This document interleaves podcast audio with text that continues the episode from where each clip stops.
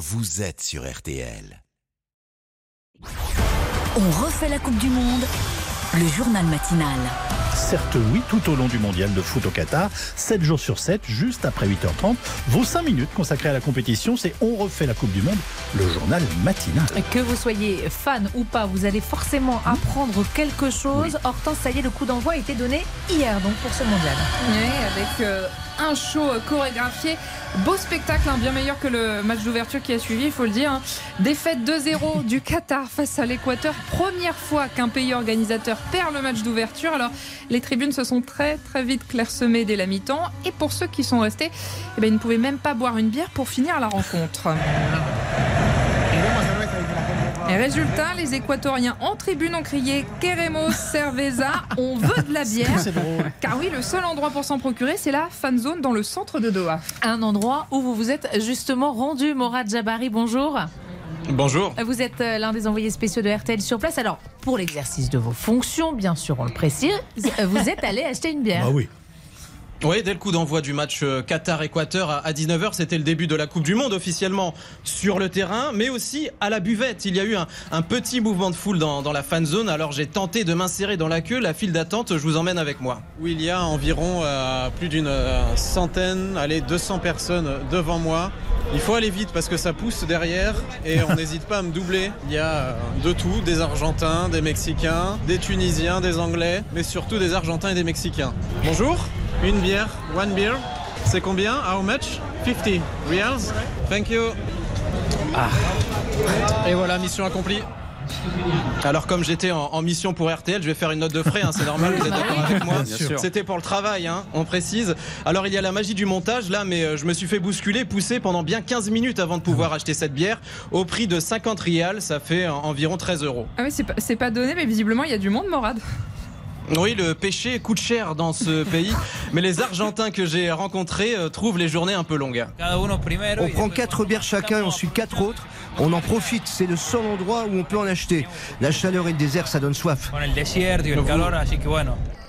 Vous l'avez compris, euh, le avec modération n'existe plus après 19h à Doha. Oui, bon, quand même, avec modération, appliquez le, le principe. Vous restez avec nous, euh, Morad, on va s'intéresser, tiens, au, au maillot des Pays-Bas. Ah ouais? Et les pourquoi du foot Bonjour Florian Gazan. Bonjour. Les pourquoi du foot chaque matin avec euh, votre ouais et vous nous expliquez donc ce matin pourquoi les Pays-Bas qui affrontent cet après-midi le Sénégal jouent en orange alors que leur drapeau est bleu, blanc, rouge. Eh oui, ce orange typiquement hollandais, hein, puisque c'est la couleur de, de la mimolette et de Dave quand il abuse des UV. C'est aussi et avant tout la couleur de la famille royale des Pays-Bas depuis que Guillaume de Nassau a libéré le pays du joug des Espagnols au XVIe siècle et lui a offert ainsi ben, l'indépendance. Mais pourquoi le orange Eh bien, Yves, simplement parce que Guillaume était alors le seigneur de la principauté d'Orange, notre Orange à nous, hein, dans le Vaucluse. C'est peut-être pour ça d'ailleurs qu'il y a autant de Hollandais dans la région l'été. Un retour euh, aux sources finalement. Et, et si l'orange, c'est la couleur de la, la famille royale et du roi actuel, un Willem Alexander, pourquoi euh, c'est pas le, le- celui du drapeau? Eh ben, c'est pas qu'il n'y ait pas ce orange, c'est qu'il n'y ait plus. Nuance quand Guillaume de Nassau a pris le pouvoir. Évidemment, il l'a mis euh, l'orange, mais s'il a été remplacé par le rouge au XVIIIe siècle, c'est pour une raison pratique. La marine hollandaise était alors en plein essor, hein, notamment la Compagnie des Indes, et on avait jugé qu'en mer, le rouge était beaucoup plus visible que le C'est orange. vrai. Et oui, orange qui au passage donc fait partie des couleurs officielles de New York, puisque la ville a été fondée par des Hollandais en 1625 sous le nom à l'origine de Nouvelle Amsterdam. Eh, Amsterdam. Amsterdam, exactement. Yves, bravo, marquez 10 points. 10 points, on, on note au compteur. Euh, et je vous avais dit, hein, on apprend tous les jours quelque chose, qu'on soit fan de foot ou pas. Merci beaucoup à vous, Florian. Pays-Bas face au Sénégal. Euh, le champion d'Afrique, c'est à 17h heure française dans le groupe A Hortense. Il y a deux autres matchs aujourd'hui. Ouais, À 14h, groupe B, l'Angleterre face à l'Iran. Harry Kane compte porter un brassard arc-en-ciel prenant la fin des discriminations. Le Britannique pourrait écoper d'un carton jaune. La FIFA discute actuellement avec la Fédération anglaise de foot.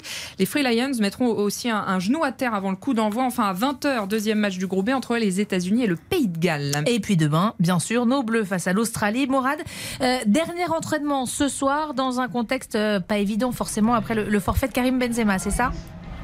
Oui, le travail de, de Didier Deschamps ces dernières heures, c'était aussi un travail euh, psychologique. hein. Faire oublier le, traumatisme de ce forfait, remobiliser son groupe. Eduardo Camavinga, le coéquipier de Karim Benzema en club, s'est entraîné lui aussi euh, hier à l'écart. Il a ressenti une gêne. Et le forfait du, du Ballon d'Or ne change pas les plans d'équipe de France selon le milieu de terrain du Real.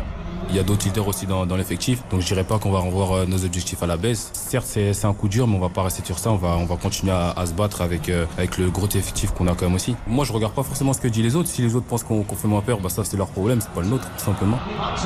Aujourd'hui, euh, dès 10h, Didier Deschamps et son capitaine Hugo Lloris se présenteront en conférence de presse. Et puis à 19h, entraînement. Il sera public que 15 minutes. Ensuite, Didier Deschamps fera à huis clos, à l'abri des regards, ses derniers ajustements, ses derniers réglages avant le match demain face à l'Australie. Et on suivra tout cela, bien sûr, avec vous, Morad Jabari et l'ensemble des envoyés spéciaux de RTL au, au Qatar. Un grand merci à vous. Et puis, euh, ne manquez pas ce rendez-vous ce soir. On refait la Coupe du Monde. La soirée foot, 7 jours sur 7, depuis vendredi. Ce soir, dès 20h, c'est euh, Julien Courbet aux côtés d'Éric Silvestro, Xavier Domergue et Karine Galli qui seront aux commandes. Si je puis me permettre, une mise au point et une remarque. La mise au point, c'est la mimolette est un fromage français, c'est Ah. les dames qui est un fromage. Euh, euh, ben oui, c'est comme Bah ça. oui, Oui, important. en- c'est en- important, en- vous avez en- raison. En tant que spécialiste mondial du fromage. Et alors, la remarque, c'est quand même les Équatoriens qui font les malins parce qu'ils ont battu les Qataris 2-0 depuis hier. Je trouve ça un petit peu excessif. Enfin bon, voilà. C'est la première fois que le pays hôte se perd euh, le bah match oui. d'ouverture, il faut quand même le rappeler.